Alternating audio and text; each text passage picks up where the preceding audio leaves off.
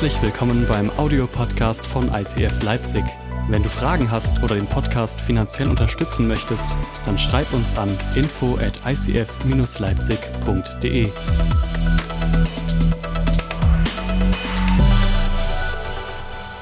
Okay, habt ihr schon mal so ein richtiges Gewitter erlebt? So ein richtiges Donnern, Blitzen, das hat eine Kraft, das ist gewaltig, oder? Jeder Blitz hat 100 Millionen Volt Energie und ist über 27.000 Grad heiß. Fünfmal heißer wie die Oberfläche der Sonne. Das hat eine Kraft. Und ihr müsst wissen, dass Donner in der Bibel immer wieder für ein Bild steht für Gottes Kraft. Es wird immer wieder für Gottes Kraft verwendet. Mose bekommt die zehn Gebote, dort war Donner und Blitz im Spiel. Die Psalmen sprechen davon, dass Gottes Stimme wie ein Donner ist. Johannes schreibt in den Offenbarungen über Gottes Thron und verwendet dort auch das Bild von Blitz und Donner. Und so wie du den Donner und das Gewitter nicht kontrollieren kannst, kannst du auch Gottes Kraft nicht kontrollieren. Und Donner ist in dieser Predigt Blood and Thunder eine Komponente. Wir haben aber auch das Blut. Und das Blut ist ein Bild für menschliches Leben. Blut ist supermenschlich. Als Jesus auf der Erde war, ja, der hat auch mal geblutet, wenn der sich geschnitten hat irgendwo. Bei ihm lief genauso Blut durch die Arterien. Der hat sich geschnitten und lief Blut raus. Er hat eine Blutgruppe. Er war Mensch. Blut ist ein Bild für das menschliche Leben. Und du musst wissen, im Alten Testament wurden Gott immer wieder Opfer gebracht. In Form von Tierschlachtungen oder Tiere wurden geschlachtet, es wurde Blut vergossen und Gott wurde Opfer gebracht, stellvertretend für die eigenen Verfehlungen.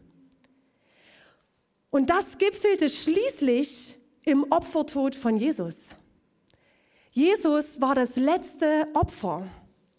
Durch seinen Tod muss der Mensch keine Opfer mehr bringen, keine Tiere mehr schlachten. Er hat für alles bezahlt, für unsere Verfehlungen.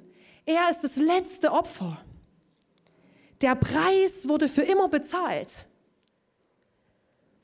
Und so wie Jesus sein Leben für dich und mich gegeben hat, sollte auch dein Leben und mein Leben ein lebendiges Opfer sein. Was heißt das? Das heißt nicht mehr und nicht weniger, als was auch immer ich zur Verfügung habe in meinem Leben, stelle ich dir, Jesus, zur Verfügung. Ich opfere meine Zeit, meine Gaben, meine Talente, meine Worte, meine Finanzen, ich stelle mich mit meinem Leben, mit dem, was ich habe, was du Gott mir gegeben hast, zur Verfügung. Und in Römer 12, Vers 1 wird es perfekt beschrieben, weil ich Gottes reiche Barmherzigkeit erfahren, weil ihr Gottes reiche Barmherzigkeit erfahren habt, fordere ich euch auf, liebe Brüder und Schwestern, euch mit eurem ganzen Leben Gott zur Verfügung zu stellen. Seid ein lebendiges Opfer, das Gott dargebracht wird und ihm gefällt. Ihm auf diese Weise zu dienen, ist der wahre Gottesdienst, der wahre Dienst an Gott und die angemessene Antwort auf seine Liebe, auf das, was er für dich gegeben hat, auf das, was er gemacht hat für dich, nämlich seinen Sohn gegeben hat. Jeder Millimeter Blut, der durch deinen Körper läuft, ist ein lebendiges Opfer. Jedes Lobpreislied, was du singst, jeder Worship-Song ist ein lebendiges Opfer. Jede Tat der Großzügigkeit ist ein lebendiges Opfer.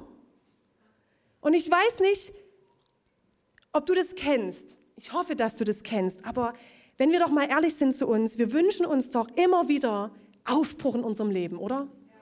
Sei es in unserer Ehe, in unserer Familie, in der Kirche, in unserer Region, in unserem Umfeld, in Freundschaften. Wir wünschen uns Aufbruch, dass Gott einen Durchbruch bringt, dass mehr passiert. Wir glauben daran, dass Gott noch mehr bereit hat für deine Familie, für unsere Kirche, für deine für dein Herz, für dich selbst. Wenn du beim Vision Sunday da warst, haben wir über unsere Vision als Kirche auch gesprochen. Und wir haben darüber gesprochen, dass wir die Vision haben, wir sind eins mit mehreren Standorten und wir haben die Vision für Mitteldeutschland. Und wir sehnen uns nach Aufbruch für Mitteldeutschland. Wir wollen Mitteldeutschland verändert sehen. Wir wollen diese Region verändert sehen. Und es braucht dafür Gottes Kraft, den Donner, seine gewaltige Kraft und deine und meine Opferbereitschaft.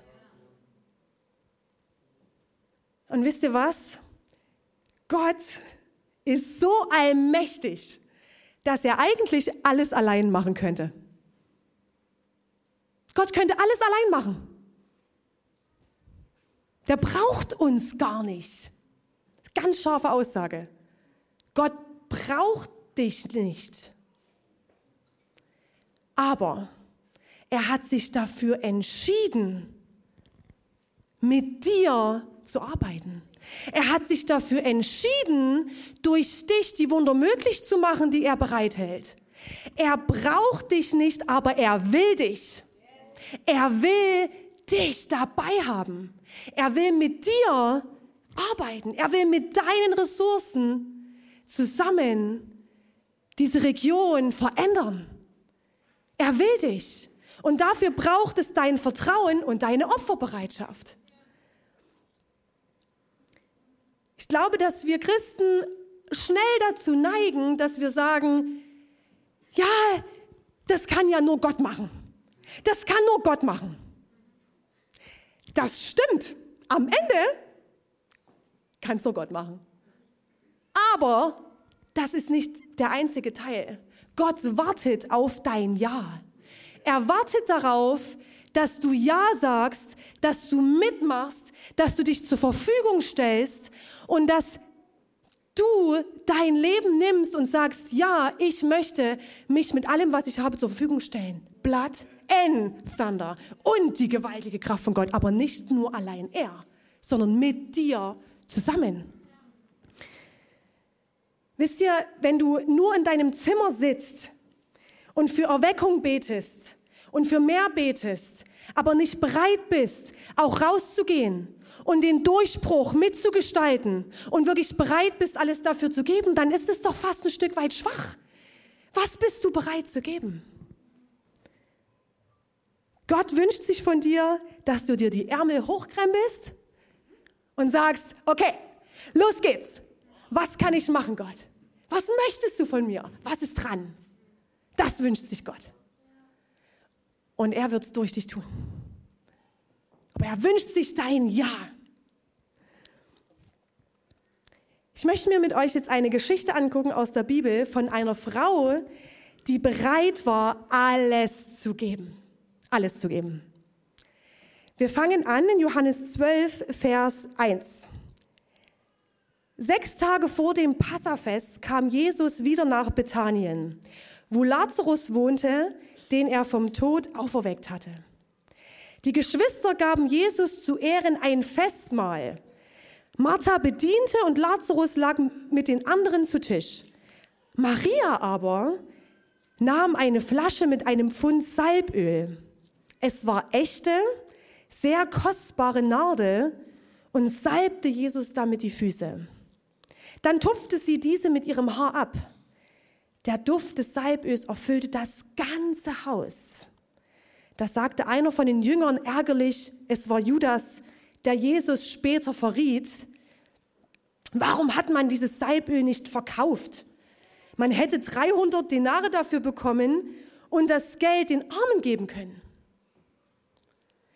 Vielleicht erwischst du dich manchmal auch dabei, hier zu sitzen, bei uns zu sein und zu sagen, ja, warum hat denn das ICF jetzt schon wieder eine neue Kamera dahingestellt in der Ecke? Jetzt steht da plötzlich eine Kamera, ne Lorenz? Jetzt steht da eine Kamera. Warum? Für was? Das ist doch Verschwendung. Für was brauchen wir das denn? Das ist doch Quatsch. Leute, unsere, unsere Vision endet nicht bei der letzten Stuhlreihe. Ihr müsst wissen, jedes Mal, wenn Lorenz da steht mit seinem Team und diese Predigt aufnimmt, wird die eine Woche, nee, nicht in derselben Woche, danach am Mittwoch, also in drei Tagen, auf YouTube hochgeladen und auf mehreren Kanälen hochgeladen. Und diese Predigt hören mehrere Tausende von Menschen. Vielleicht hörst du jetzt diese Predigt. Schön, dass du dabei bist und dass du diese Predigt jetzt hören wirst.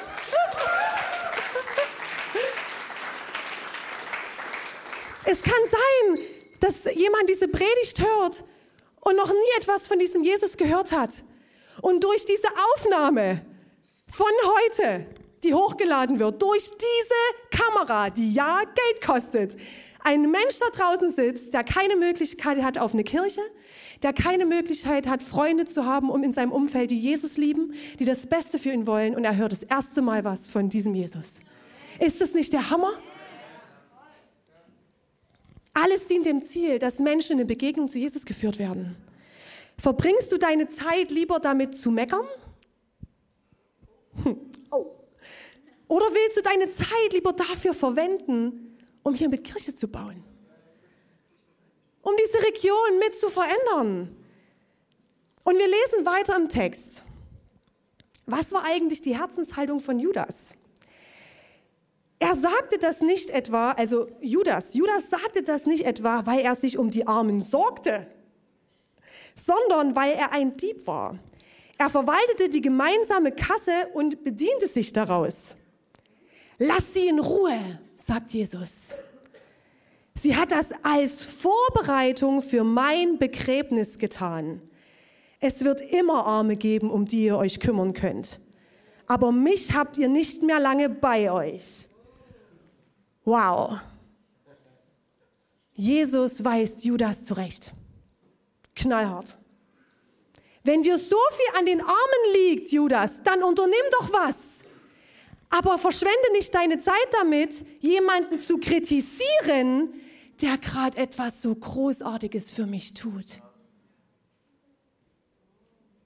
Ist es nicht, fühlt ihr euch nicht auch ertappt dabei?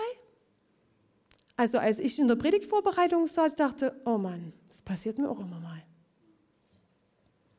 Zu meckern, erstmal zu meckern und nicht mit selber anzupacken. Es ist so viel einfacher zu kritisieren, anstatt mit anzupacken und was zu unternehmen. Und diejenigen, die ihre Träume aufgegeben haben, ist jetzt haarscharf, Leute, sorry, ich bin heute ein bisschen geradeaus, die Leute, die ihre Träume aufgegeben haben, sind oftmals, sind oftmals die, die kritisieren. Und sie kritisieren die, die ihren Träumen noch nachjagen. Diejenigen, die ihre Träume aufgegeben haben, werden immer die kritisieren, die ihren Träumen noch nachjagen. Krass. Hey, gib nicht auf. Gib nicht auf. Und ich möchte euch ein bisschen was zu dem Hintergrund der Predigt erzählen, ähm, des Bibeltextes erzählen. Lazarus, es war von Lazarus die Rede. Kurz bevor Maria Jesus traf und ihn und seine Füße salbte mit Öl, kurz davor starb Lazarus. Ich weiß nicht, ob du die Geschichte kennst, vielleicht bist du hier und hast noch nie was davon gehört. Lazarus war der Bruder von Martha und Maria und er starb. Martha und Maria, die zwei Schwestern, mussten das Schreckliche erleben, ihren Bruder sterben zu sehen. Sie mussten das durchmachen, ihren Bruder zu Grabe zu legen. Und er war drei, vier Tage tot.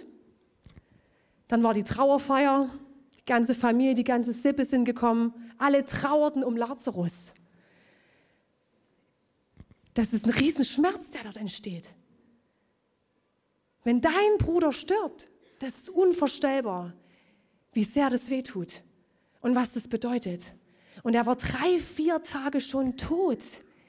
Da glaubt man doch nicht mehr an ein Wunder, oder? Er war tot, mehrere Tage. Und dann kommt Jesus und erweckte diesen Lazarus von den Toten. Er kam zu dieser Familie und erweckte ihn von den Toten. Und plötzlich kam Lazarus quicklebendig aus seinem Grab rausger rausgerannt. Was für eine emotionale Achterbahn. Erst legen sie ihren Bruder zu Grabe, der drei, vier Tage lang tot war. Und plötzlich kommt Jesus mit seiner gewaltigen Kraft, mit dem Donner und machte möglich, dass ihr Bruder wieder zum Leben erweckte und er aus diesem Grab herauskam, quick, lebendig. Sie spürten die gewaltige Kraft von Gott. Es hat ihnen die Sprache verschlagen. Und als sie dann hörten, dass Jesus wieder in der Stadt war, waren sie natürlich drauf und dran zu sagen, hey, wir wollen diesen Jesus einladen zu uns. Wir wollen ihn zum Essen einladen. Die zwölf Jünger waren mit dabei. Wir wollen ihm Danke sagen.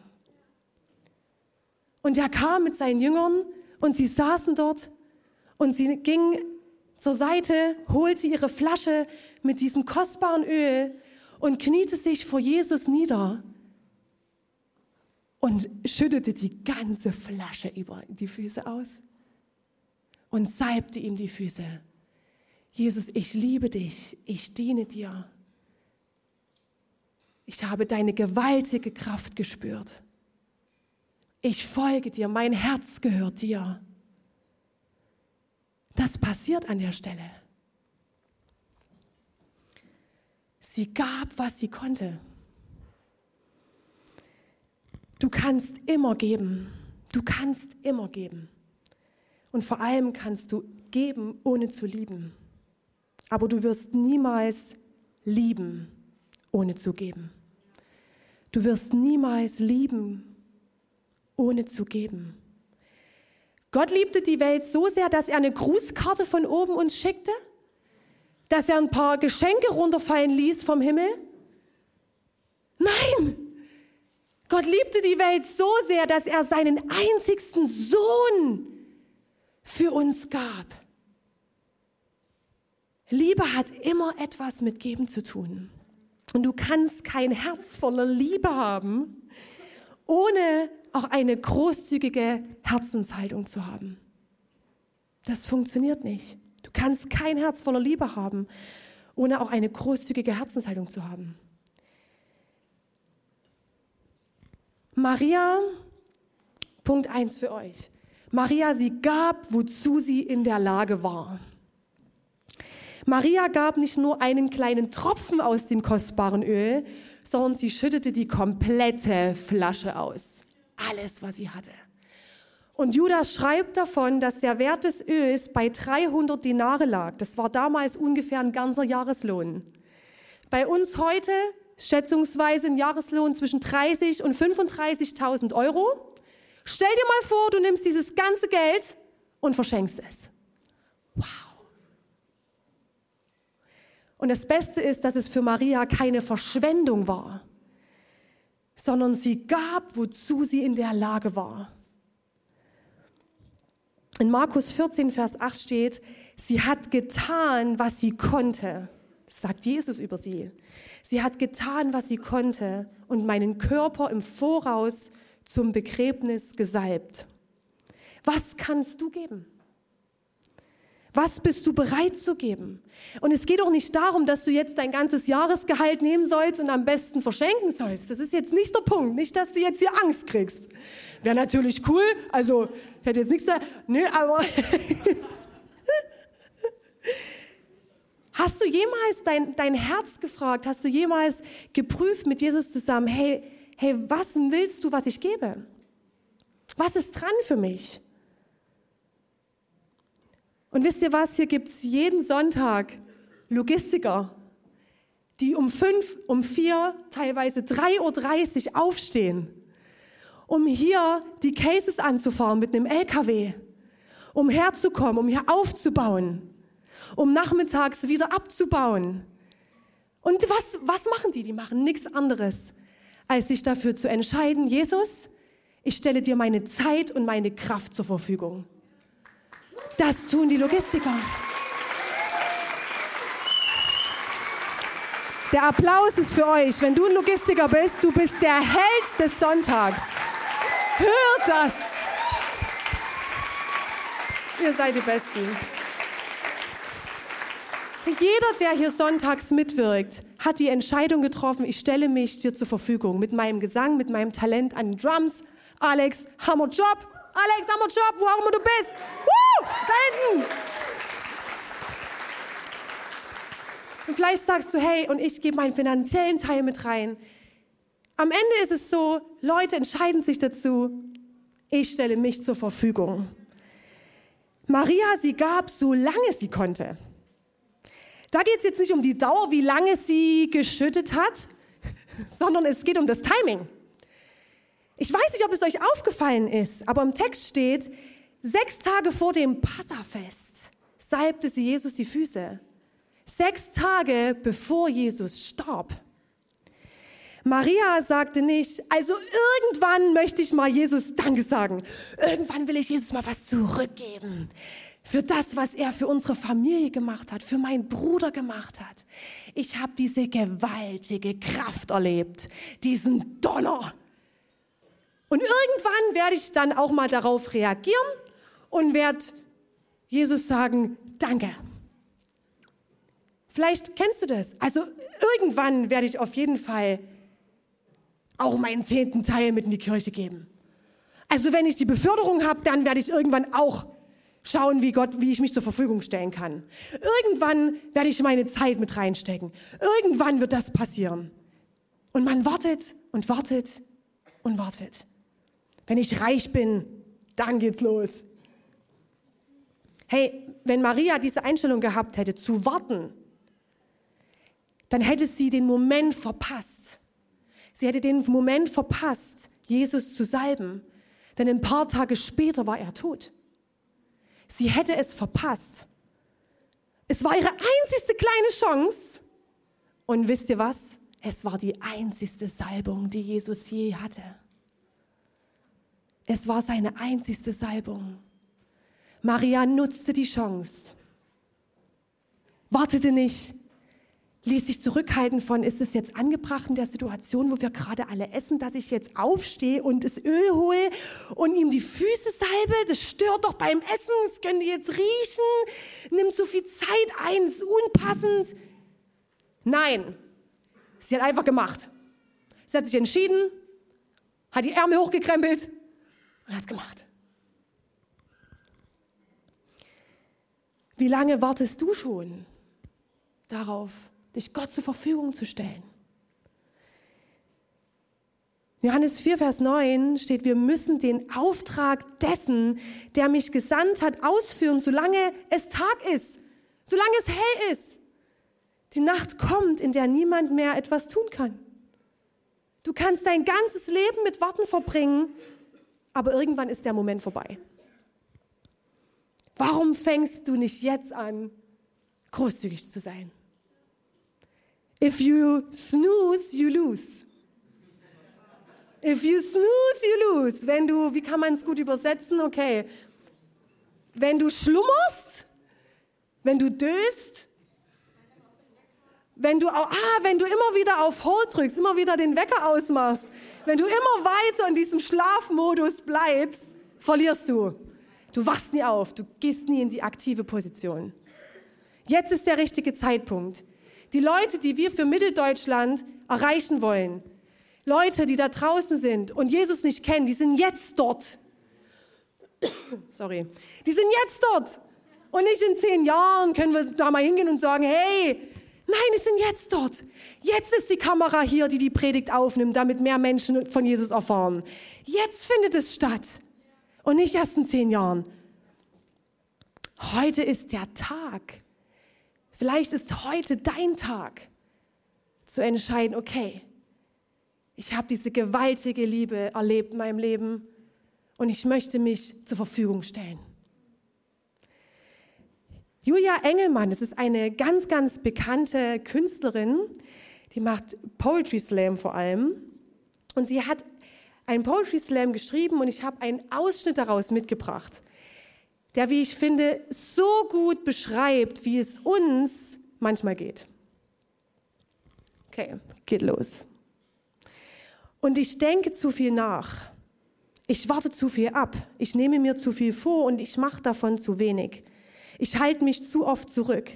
Ich zweifle alles an. Ich wäre gerne klug. Allein das ist ziemlich dämlich.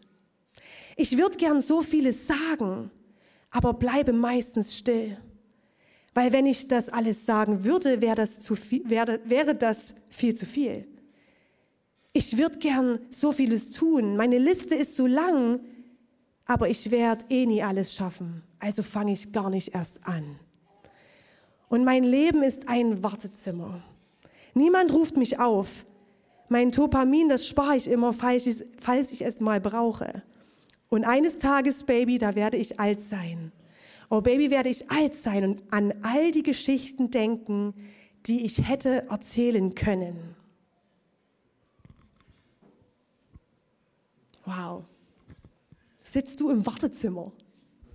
Ich finde das Bild richtig gut. Sitzt du im Wartezimmer und wartest darauf, bis man dich aufruft. Und ich kenne das total persönlich. Vor allem jetzt nach der Reise bin ich wiedergekommen und hatte oft Momente, wo ich gemerkt habe, ich sitze im Wartezimmer. Und ich will, ich will auch gar nicht raus aus diesem bequemen Wartezimmer, aus dieser bequemen Komfortzone. Ich habe gemerkt, wie ich, wie ich Angst bekommen habe vor der, vor der neuen Aufgabe, vor dem, was jetzt kommt, wenn wir wieder da sind. Angst zu versagen, Angst es falsch zu machen. Es könnte jemand Besseres kommen. Es gibt doch Bessere, die diese Aufgabe viel besser machen werden. Und ich saß in, dieser, in diesem Wartezimmer. Und was passiert mit Maria? Sie bekam viel mehr zurück, als sie gab. Geruch und Erinnerungen sind immer emotional miteinander verknüpft. Und im Text steht, dass sie die komplette Flasche ausschüttet. Das ganze Haus hat diesen Geruch eingenommen. Die Familie riecht es und wird sich immer wieder daran erinnern, was Gott in dieser Familie bewirkt hat. Sie werden sich immer wieder daran erinnern, dass Gott den Lazarus zum Leben erweckt hat, zu was Gott fähig ist, was wir für einen guten Gott haben. Und im Text steht auch, dass sie, als sie die Füße salbte, die Haare trocknete, mit, die, die Füße trocknete mit ihren Haaren. Sie dachte, sie verliert alles, was sie hatte. Aber sie trocknete das mit ihren Haaren. Das Parfüm blieb in ihren Haaren. Es verließ nie ihr Leben. Es blieb bei ihr. Der einzige Weg, etwas zu behalten, ist, es loszulassen. Der einzigste Weg, etwas zu behalten, ist es loszulassen. Alles, was wir haben, das besitzen wir, das haben wir. Aber das, was wir loslassen, das kann Gott multiplizieren. Das kann Gott nutzen für mehr. Sie ging weg und roch nach Großzügigkeit. Sie roch nach diesem Opfer, was sie in dem Moment gebracht hat. Sie roch danach. Es nahm Einfluss auf andere Menschen. Etwas war anders an ihr. Und sie hat bekommen, sie hat viel mehr bekommen, was sie gegeben hat. Sie hat viel, viel mehr bekommen, als sie gegeben hat. Wenn du Christ bist oder wenn du schon länger mit Jesus unterwegs bist, hast du diese Geschichte wahrscheinlich schon sehr oft gehört. Und genau dafür ist sie auch gedacht. In allen vier Evangelien wird diese Geschichte erzählt und die Bibel ist ungefähr das bekannteste Buch der Welt. Die Frau kennt jeder. Sie hat das Recht, ein Teil dieser Geschichte zu sein.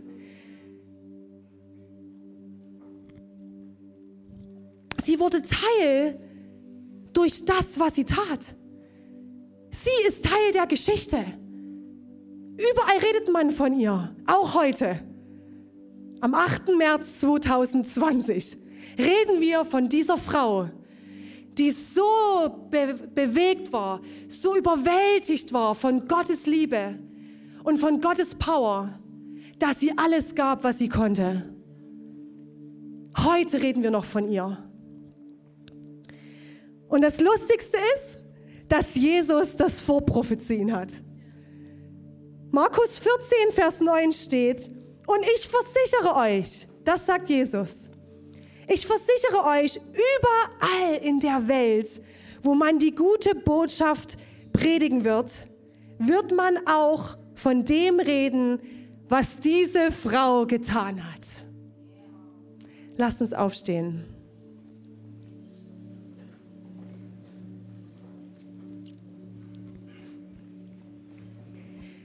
Ist dir bewusst, was hier passiert?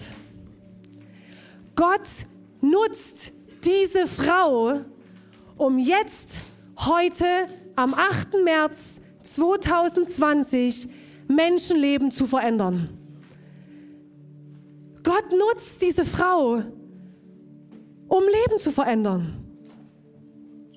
Und er nutzt und er will dich nutzen, um durch dich Leben zu verändern. Er will dich. Er braucht dich nicht, aber er will dich. Er hat sich für dich entschieden. Und ich habe euch erzählt, wie mir es nach der Reise ging. Und ich merkte, irgendwas läuft in meinem Wartezimmer schief. Und ich durfte spüren, dass Gott keine Kopie will von irgendjemand anders, sondern dass er mich will mit meinen Ressourcen, mit meiner Zeit, mit meinen Talenten, mit meiner Persönlichkeit, mit meinen Gedanken, mit meinem Herzen, mit meinen Worten, mit meinem wunderschönen, wunderschönen Dialekt aus dem Erzgebirge. Woo! Ja! Dass er mich will und dass ich die richtige Person dafür bin. Und genau das will ich dir heute zusprechen. Du bist die richtige Person. Und ich will dich jetzt einladen, wenn du hier stehst und sagst, hey, ich merke, ich, ich liebe Gott. Und diese überwältigende Kraft, diese überwältigende Liebe habe ich in meinem Leben erlebt. Aber ich merke, ich sitze in diesem Wartezimmer fest. Und du willst heute nochmal neu Ja sagen zu Gott.